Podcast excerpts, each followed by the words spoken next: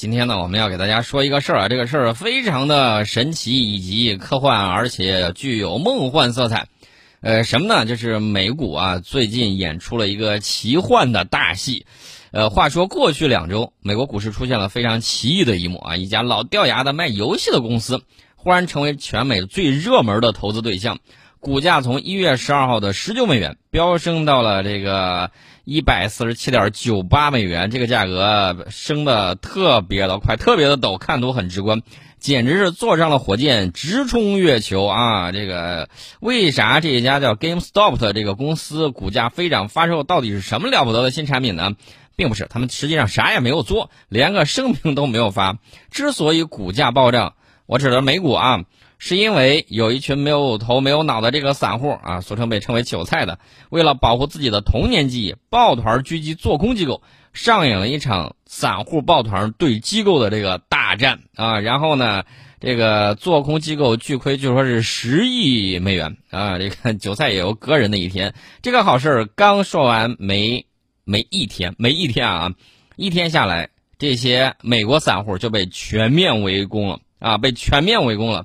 即便美股奇迹还在继续上演，但是大家会看到 GameStop 的这个股价从前一日的一百四十五点九六美元暴涨到三百四十七点五亿美元啊！这个当时截稿的时候啊是这个样的情况，呃，所以说呢，这个散户们笑得很开心，但是这个做空机构泪流成河。但是很快啊，我要告诉大家，在昨天下午的时候。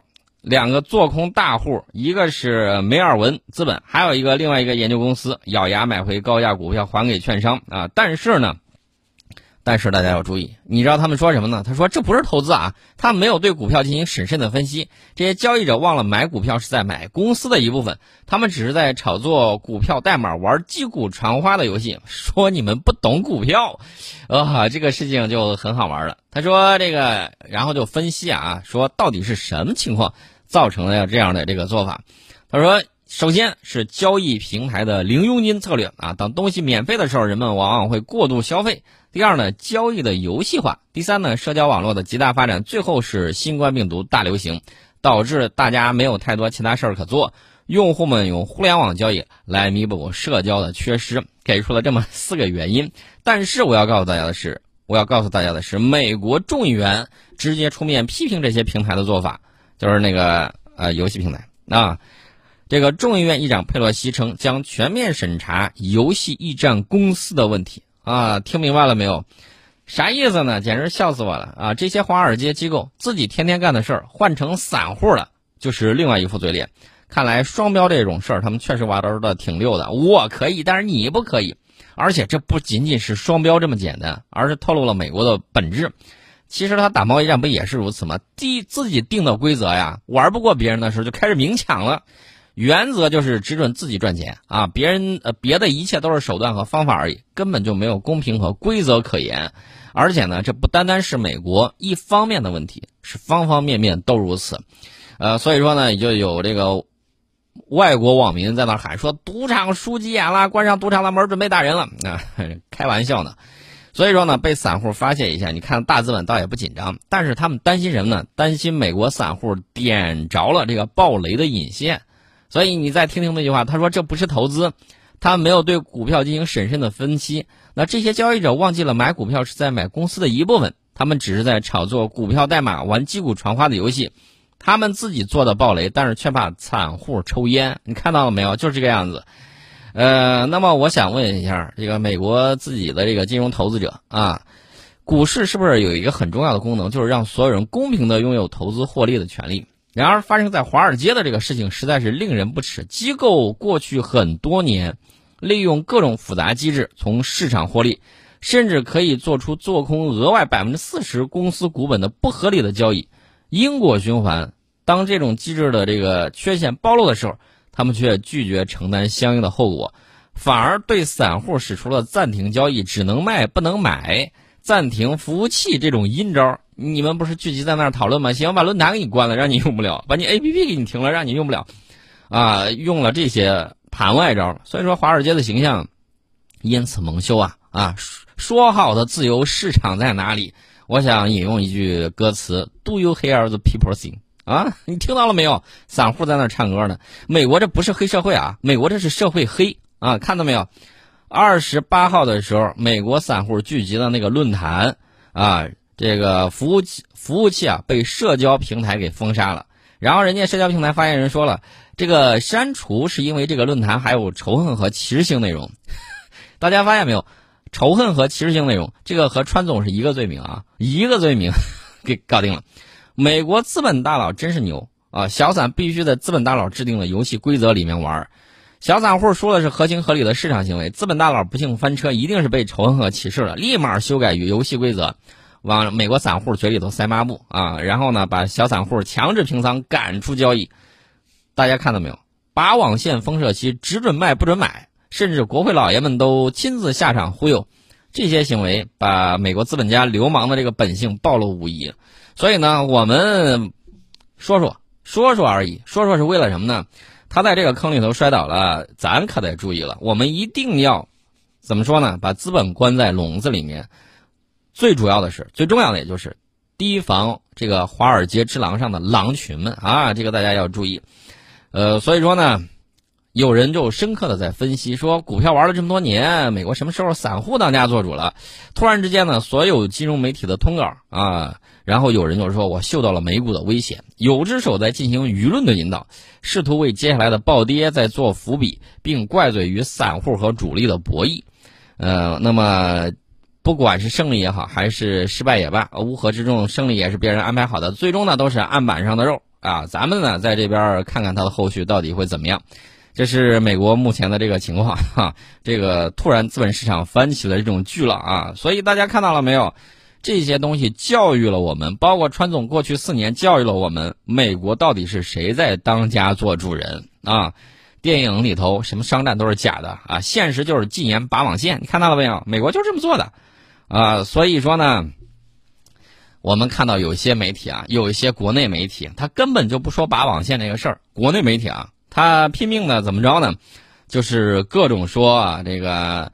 IMF 建议我们要维持偏宽松的货币政策，不应该过早转向，全都在扯这啊！替别人在说我们，这个国际货币组织建议我们怎么怎么样，我们当然根据自己的实际情况出发了，管你建议不建议怎么样呢？而且呢，这个他们说啊，这个美国散户捧股多空对战升级，多只做空，热门股被相中什么之类的，全都是。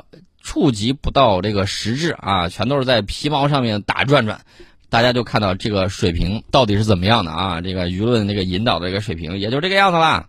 所以说呢，把一个简单的事情大家会看到啊。我最近一段看美国有很多这个媒体行文啊，明明一个很简单的事情，七绕八绕，你是欺负你们国内这个民众科学素养不够还是咋回事啊？好像是貌似有理绕了一大通，就是不触及实质问题，这个大家看的都非常清楚。欢迎大家回到《听世界》节目当中啊！这个董王呢，这个走了之后呢，大家会发现好像这个就没有之前热闹了。美国好像又重回到之前那个啊，各处煽风点火、煽阴风点鬼火的这种状态之中了。但是我要告诉大家，董王虽然走了，但是他走到哪儿，哪儿就是热闹之地。卸任总统之后呢，他搬出了白宫，回到了佛罗里达州的自家庄园。共和党内的大佬呢，依旧前来与他相见啊。这个特朗普呢，与美国国会众议院的少数党领袖凯文·麦卡锡呢，在一月二十八号当天在海湖庄园会面啊。你问我咋知道的？当然是那个做人不能太 C N 的 CNN 他跟踪报道的啊。然后呢，他还暴露出来消息说，两人重点探讨了在明年中期选举中共和党夺回众议院控制权的事宜。我心说，这个 CNN 是不是在海湖庄园里面安插的有线人呢？这这消息俩人重点在那谈，你咋知道的？呃，是窃听呢还是动用了私家侦探？不太不太清楚啊。海湖庄园人家私人领地，他俩在里头会面，你咋知道的这么详细？我在考虑这个问题。啊，之呃，除了这个事儿之外，这个据特朗普身边人士透露，他当前的目标也是2022年国会中期选举。他希望能够帮助共和党议员在选举中获胜。除此之外呢，据说特朗普团队暂无其他安排。那目前我们看，民主党虽然仍然在众议院占多数地位，但是控制权已经下降。众议院在明年中期选举之中变数是很大的。而作为众议院内的共和党领袖，麦卡锡呢，在看到重夺众议院这一机会的同时，还要在对待特朗普的问题上面临着两难的选择。原因很简单，特朗普粉丝太多。特朗普前一段说我要单独再成立一个爱国党，呃，这七千多万张选票啊，这个想想都是很可怕。万一这人全都从共和党出去，跑到那个特朗普搞那个爱国党里面去，你说这个共和党不就成空壳了吗？所以说大家也比较急啊。哎呀，我保证你绝对不会受到这个民主党的这个清洗和破坏的，你放心吧。啊，这个交易完了之后，开始改口了，说啊，我无意退出共和党。那接下来就在考虑了，既然不退出，咱还要精诚合作。明年的这个啊众议院的这个中期选举，咱怎么办啊？怎么把众议院的控制权给拿回来？这是一个关键。而且呢，我们看到美国国会众议院少数党领袖麦卡锡最近呢，正在佛罗里达州正在干什么呢？筹款。特朗普的团队在得知这个消息之后，邀请他造访。海湖庄园啊，随后呢，麦卡锡重新安排了自己的行程，啊，据说啊，这个会面是非常良好和亲切的啊，这个当然都是官话套话啊，两个人讨论了这个明年的这个策略啊，麦卡锡还欢迎特朗普支持下届选举中的共和党众议员的候选人，所以你看，我昨天判断的时候，我说董王极有可能在下去了之后呢，这次不再就是下一次极有可能不再亲自出头露面。啊，可能会在幕后啊做大佬，做牵线，然后呢，这个台上再扶持一个能够拿得出手的人，然后呢，把自己的衣钵传承过去，然后继续去折腾。那据说特朗普和麦卡锡在上一次选举中合作非常的好啊，两个人会再次合作。那我估计还有一种可能，就是麦卡锡跑去跟董王说：“你看，董王，你现在想东山再起有点难。你看我这形象咋样啊？不行的话，你把你的资源支持给我，咱俩上一次合作就挺不错的。下回咱们中期先赢得众议院的控制权，那再往后过四年的时候，到时候是您啊自己指定一个人，还是啊这个打算让我怎么样？”咱们好好谈一谈这个条件啊，然后俩人一拍即合啊。当然了，这是我个人的脑补啊。将来会怎么样呢？将来真不好说。我这么讲啊，当前众议院里面四百三十五个议员席位里面，民主党以二百二十一票对二百一十一票的微弱优势，领先于共和党。另外还有三席的空缺，那你看中间差了这个十票啊。而由于中期选举的结果向来更利于。这个反对现任总统的这个政党，所以这个共和党已经在明年的中期选举之中占据了相当有利的位置。大家说不是还差十票？十票啊，这个想翻盘是很容易的。另外呢，这个麦卡锡也发了一份声明，他说今天啊，指了一月二十八号他见呃董王的时候，他说特朗普总统啊，这个要加个钱字儿，说承诺二零二二年帮助参众两院的共和党候选人。大多数共和党人呢将听取美国民众的意见，解决他们国家面临的挑战。